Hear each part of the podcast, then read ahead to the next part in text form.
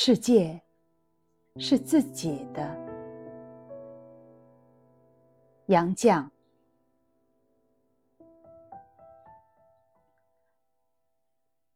在这物欲横流的人世间，人生一世实在够苦。你存心做一个与世无争的老实人吧，人家就利用你，欺侮你。你稍有才德品貌，人家就嫉妒你、排挤你；你大度退让，人家就侵犯你、损害你。你要不与人争，就得与世无求，还要维持实力准备斗争。你要和别人和平共处，就先得和他们周旋，还得准备随时吃亏。少年贪玩，青年迷恋爱情，壮年汲汲于成名成家，暮年自安于自欺欺人。人寿几何？顽铁能炼成的精金能有多少？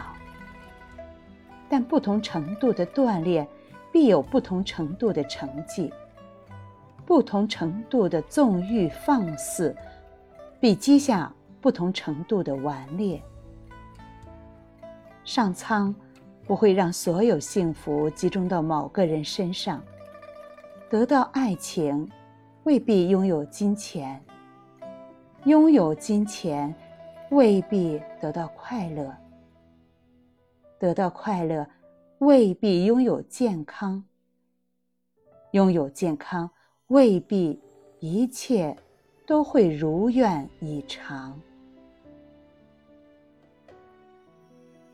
保持知足常乐的心态，才是淬炼心智、净化心灵的最佳途径。一切快乐的享受都属于精神，这种快乐把忍受变为享受，是精神对于物质的胜利。这。便是人生哲学。一个人经过不同程度的锻炼，就获得不同程度的修养、不同程度的效益。好比香料，捣得愈碎，磨得愈细，香得愈浓烈。我们曾如此渴望命运的波澜，到最后才发现。人生最曼妙的风景，竟是内心的淡定与从容。我们曾如此期盼外界的认可，到最后才知道，世界是自己的，与他人毫无关系。